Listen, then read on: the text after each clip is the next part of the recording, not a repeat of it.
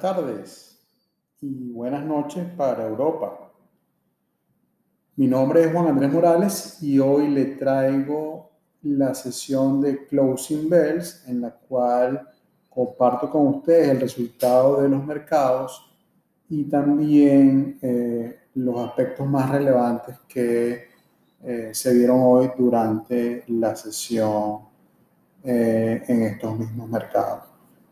Comenzamos eh, comentando que los mercados cerraron mixtos, eh, es decir, algunos subieron y otros bajaron, pero corrigieron a la baja a la mitad de la sesión, debido principalmente a lo que informó el presidente de la Fed, Jerome Powell, en relación a que la inflación ya había alcanzado el 2%.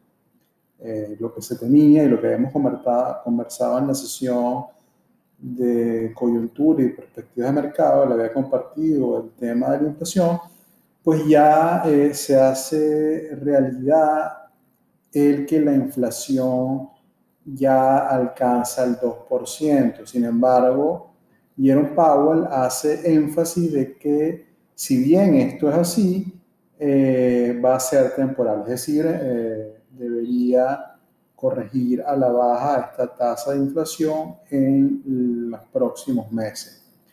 Eh, y también ratificó eh, de que es muy poco probable que ocurra un aumento de tasa de interés antes del 2022. Eh, por esta razón, el rendimiento de los bonos del Tesoro de Estados Unidos a 10 años no sufrió mayor variación mm, comparado con la, con la tasa eh, que comenzó en la apertura de la sesión, que fue o es eh, 1,63,8. Esa fue la tasa con la cual cerró la sesión de hoy el rendimiento de estos bonos del Tesoro, que como ya lo hemos mencionado en otros programas y lo hicimos también en el programa de... Mm, coyuntura y perspectivas de mercado, em, eh, es la que se conoce como la tasa libre de riesgo y es la que se usa para las valoraciones de activos, tales como eh, acciones y también en la ecuación de KPM, que es un, eh, modelo de valoración de activos también usado en el mundo financiero. Se usa esta tasa como la tasa libre de riesgo también para medir el riesgo país. Los riesgos país de cada nación se comparan contra la tasa libre de riesgo. Entonces, eh, esta tasa, a pesar de esta noticia compartida por la Fed, no ha sufrido mayor variación. Es probable que mañana quizá veamos una presión a la baja en los bonos, es decir, quizá eh, mayor volumen de, de venta de estos bonos que hará subir eh, entonces, esta, este rendimiento, porque como les he compartido, eh, una vez más en esta, si no lo han escuchado, los invito a que la escuchen. Eh, en la más reciente sesión de coyuntura y perspectivas de mercado, le comento de que este rendimiento podría tender, tener una tendencia eh, más al alza, porque los inversionistas lo que persiguen es tener rendimientos más altos que la inflación. Y si la inflación ya es 2%, el rendimiento es 1,638, pues eh, los tenedores de bonos harán venta de estos bonos buscando otros activos que rindan más que la inflación. Entonces, es muy probable que veamos en los próximos días un incremento de este rendimiento, a menos que eh, otros gobiernos, recordemos que hay muchos países, muchos gobiernos en el mundo, principalmente Japón, incluso la misma China, que compra bonos del Tesoro de los Estados Unidos, es decir, invierte en los Estados Unidos por medio de sus bonos, y esto obviamente pone presión a la baja en el rendimiento aumentan, eh, aumenta el precio de los bonos, baja el rendimiento, como les he dicho, pues el rendimiento de los bonos del tesoro es inverso al precio. ¿sí? Entonces, continuamos eh, con los resultados de la sesión de hoy en, nuestro programa Closing Bell. Eh, y vamos a hablar de los resultados de cada mercado. El Nasdaq terminó cayendo 1,06 cuando al principio de la sesión estaba subiendo. El Standard Poor's 500 bajó un 0,45%. Eh, el Dow Jones subió por su lado 0,13%, ya tiene varios días subiendo. Eh, y el Russell 2000 lo hizo eh, también al alza en 0,89%. Como les he dicho, el Russell 2000 es el índice que agrupa a las 2.000 principales compañías de menor o de baja capitalización, los small caps, como lo llaman los norteamericanos. Eh, por otro lado, el petróleo se disparó subiendo 4.5% debido al informe de que los inventarios de crudo, principalmente en los Estados Unidos, habían caído.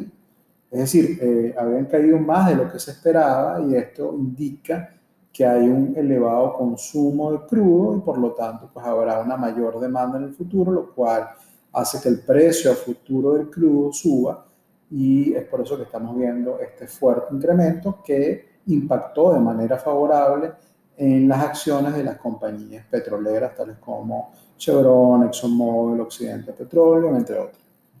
Eh, en relación a los metales preciosos, el oro cerró a la baja en 0,64% y la plata se mantuvo arriba, aunque ligeramente con un alza de 0,07% con la cual cerró.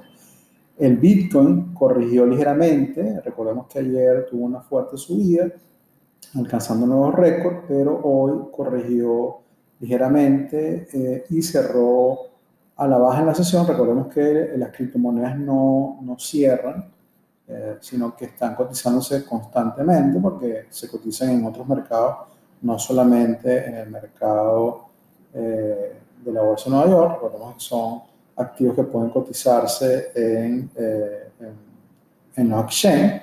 Y obviamente siempre hay una cotización activa de las criptomonedas. Y a esta hora o hace unos minutos se encontraba en los 62.216. Ethereum también ha seguido subiendo, eh, ayer había alcanzado un récord, pero hoy siguió subiendo y ya alcanza hasta ahora los 2.327 dólares por Ethereum o por Ether. ¿no? Recordemos que Ethereum es el sistema operativo, Ether es la criptomoneda de ese sistema operativo y esta criptomoneda cerró, como les dije, en 2.327. El dólar terminó la sesión de hoy depreciándose también ligeramente en 0,21%. Y finalmente quería compartir con ustedes que durante la sesión de hoy, esto es un dato importante también saberlo, se negociaron 2.160 millones de acciones al alza y 1.270 millones de acciones a la baja. Y de esta manera cerramos con los datos más importantes de la sesión de hoy. Eh, les recuerdo que esta sesión es cortesía de la firma de asesoría de mercado de capitales de inversión, JMP Investment, en la cual también pueden encontrar eh, mucha mayor información en la cuenta Instagram jamb.investment y en su página web también jambinvestment.com. Bueno, un saludo y fue un placer compartir con ustedes más información sobre mercados de acciones en este programa de Closing Bells. Buenas tardes y buenas noches.